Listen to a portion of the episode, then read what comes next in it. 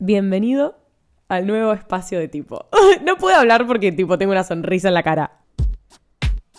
Buenas, yo soy Jacinta, este es mi podcast tipo, palabra que repito muchas veces, por eso le puse ese título, no me lo reproches, por favor. Antes de que dejes el celular, podés seguirme en Instagram, Spotify y TikTok para estar al día de todo lo que pasa en esta comunidad. Pedazo de comunidad. Y bienvenido o bienvenida a otro de mis episodios. No sé cuál estás por escuchar, pero están todos buenardos. Soy en este momento la morra más feliz del mundo. Soy una persona muy feliz en este momento.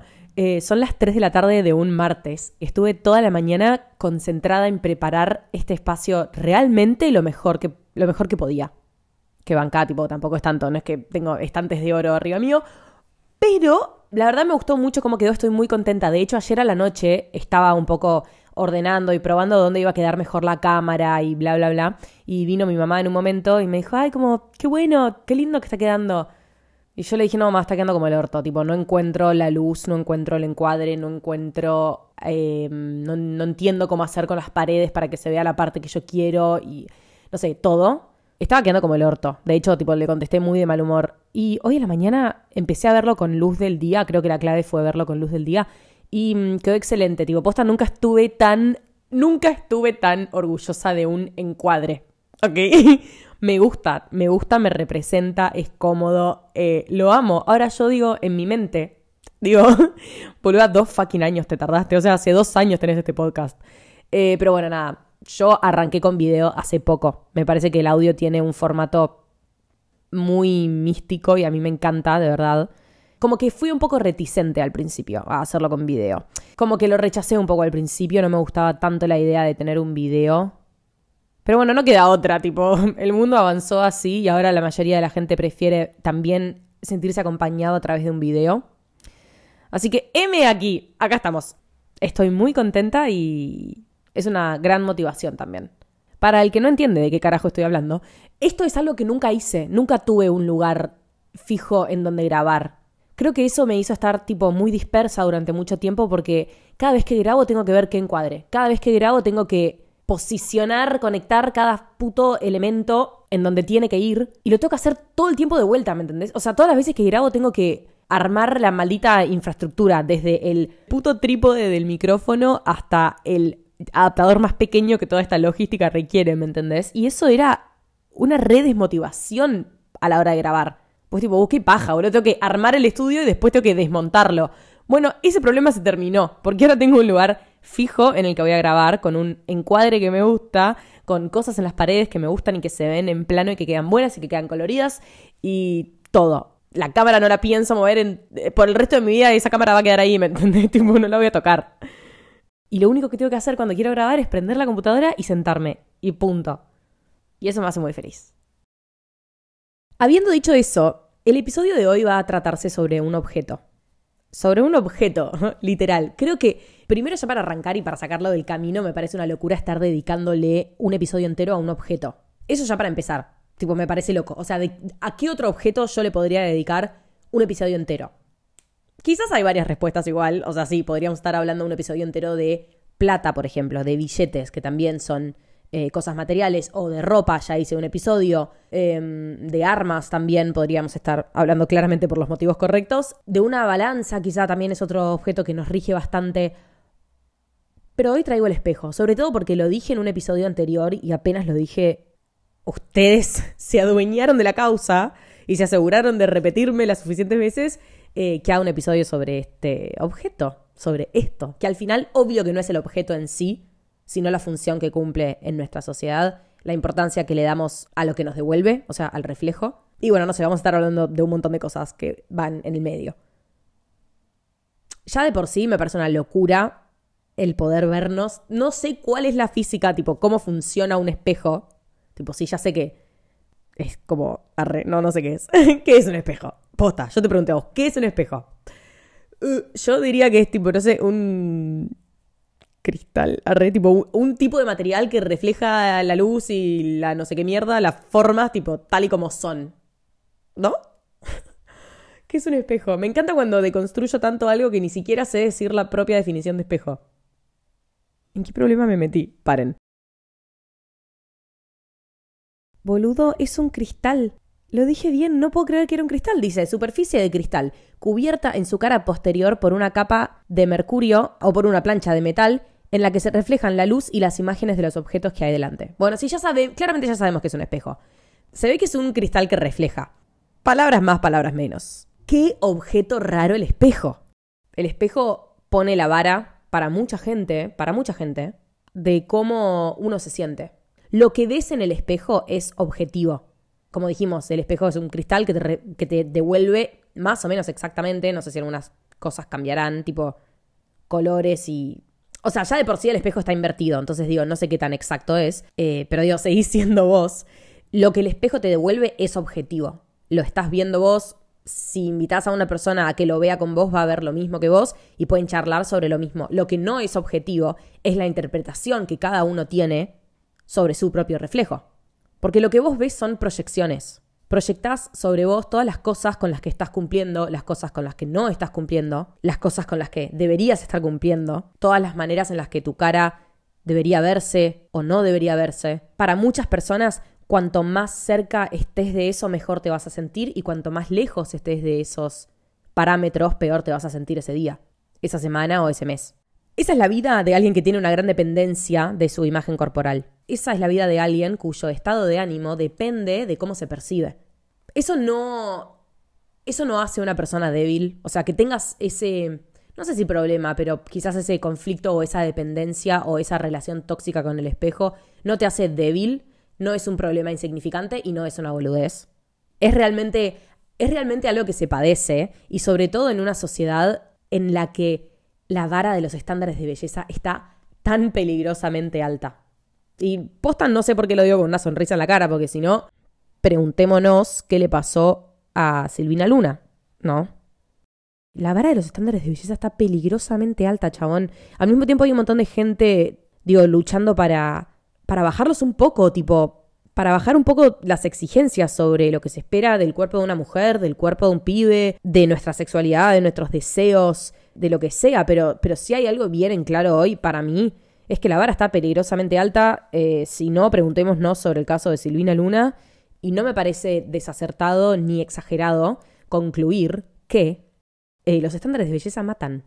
Y si querés, ok, no nos vamos al, no nos vamos al extremo de eh, matar a una persona, de terminar con la vida de una persona, pero sí matan un montón de otras cosas. Para mí los estándares de belleza matan autenticidad, personalidades, pueden matar tu confianza, tu esencia, tu autoestima, matan momentos que podrían haber sido disfrutados y en vez de eso fueron padecidos, matan alegrías también, matan felicidades, como que se llevan puesto un montón de cosas y nos dejan re, reencerrados, súper estructurados en cómo deberíamos ser y cómo deberíamos vernos y cómo deberíamos comportarnos. Y el reflejo lo único que nos hace es devolvernos la cruda realidad de qué tan pegados a eso nosotros estamos. Y en base a eso nos vamos a sentir A o B. Nos vamos a sentir bien, más o menos, o como el orto.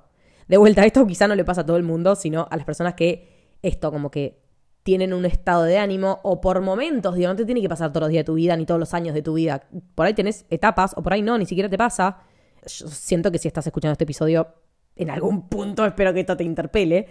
Pero digo, eso pasa con eh, las personas cuyo estado de ánimo depende del reflejo de un espejo. O sea, de tu imagen de tu imagen. Corta.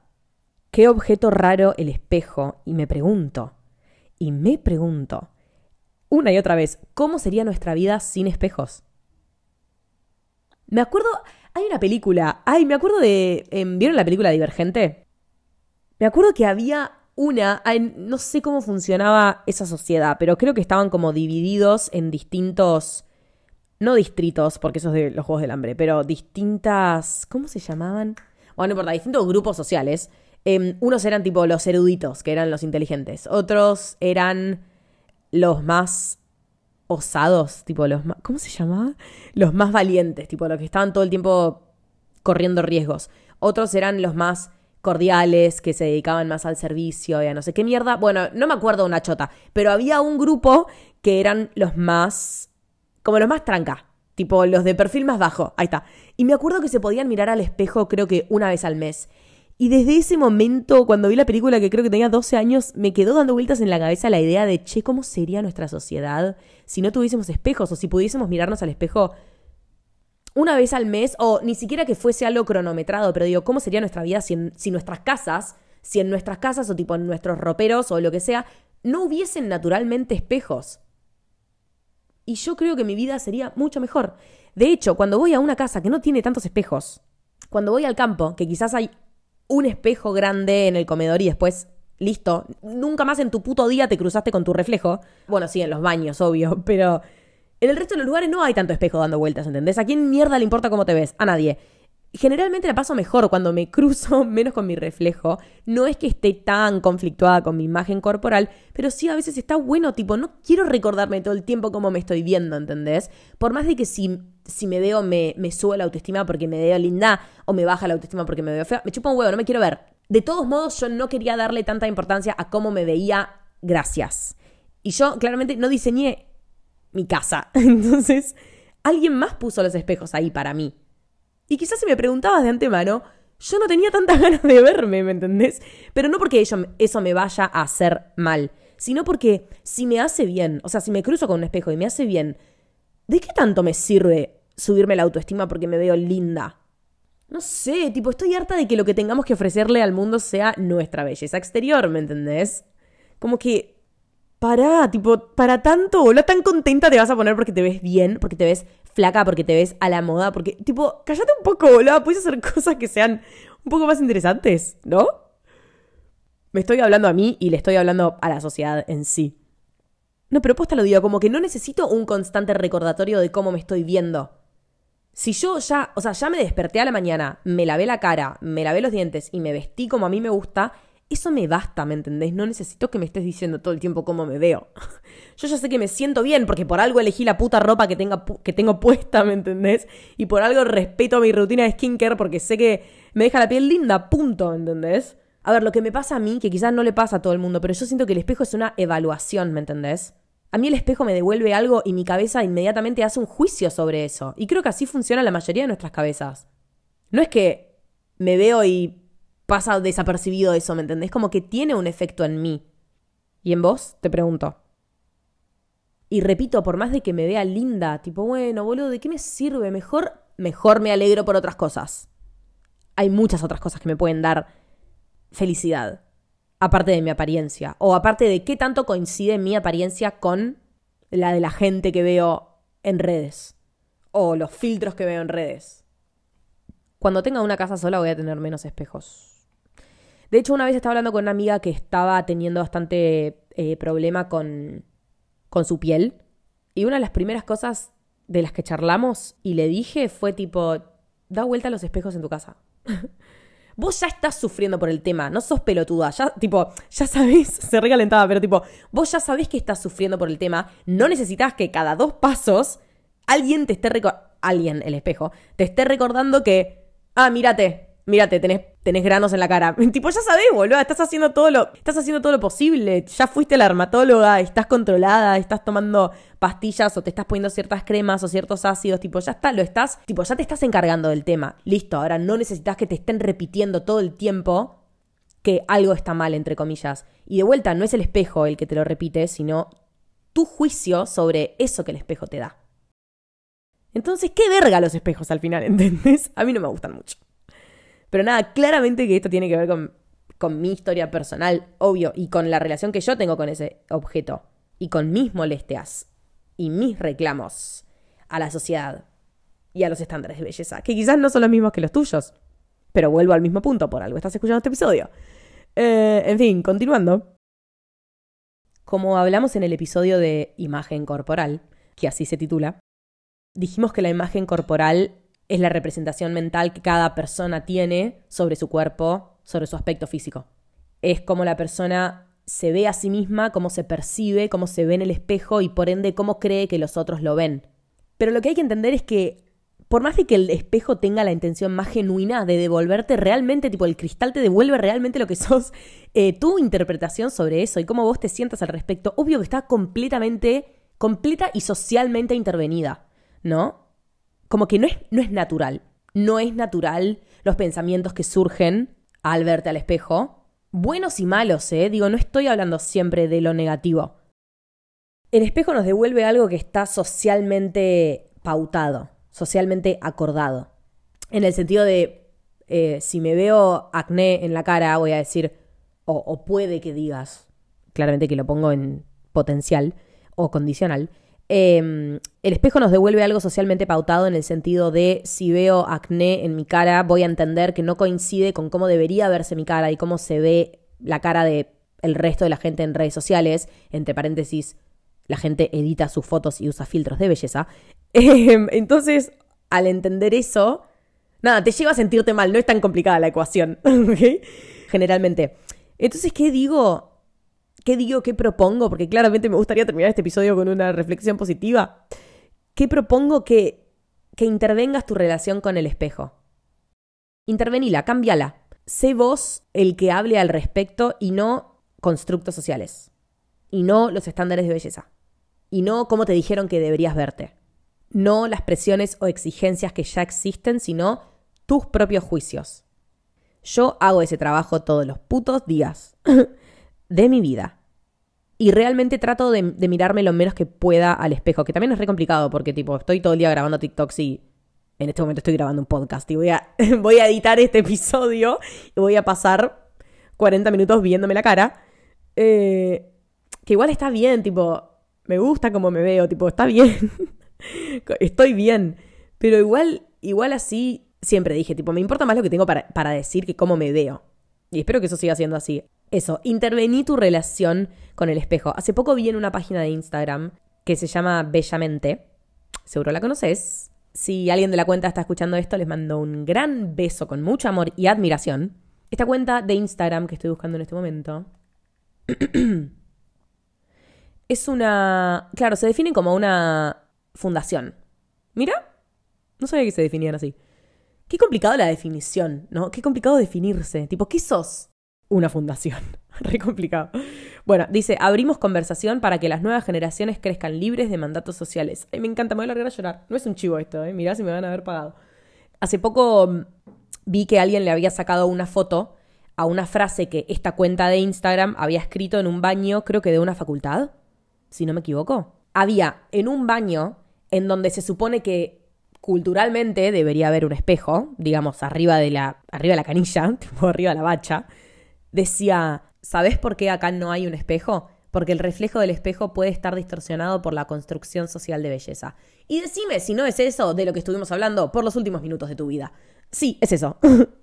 y a mí me parece que en tanto y en cuanto no estés listo para ser el propio juez de tu imagen, no te mires tanto entonces, ¿me entendés? Porque no puedes mirarte y no juzgarte. Ese es el tema para mí. Es muy difícil tener una mirada objetiva sobre lo que vemos.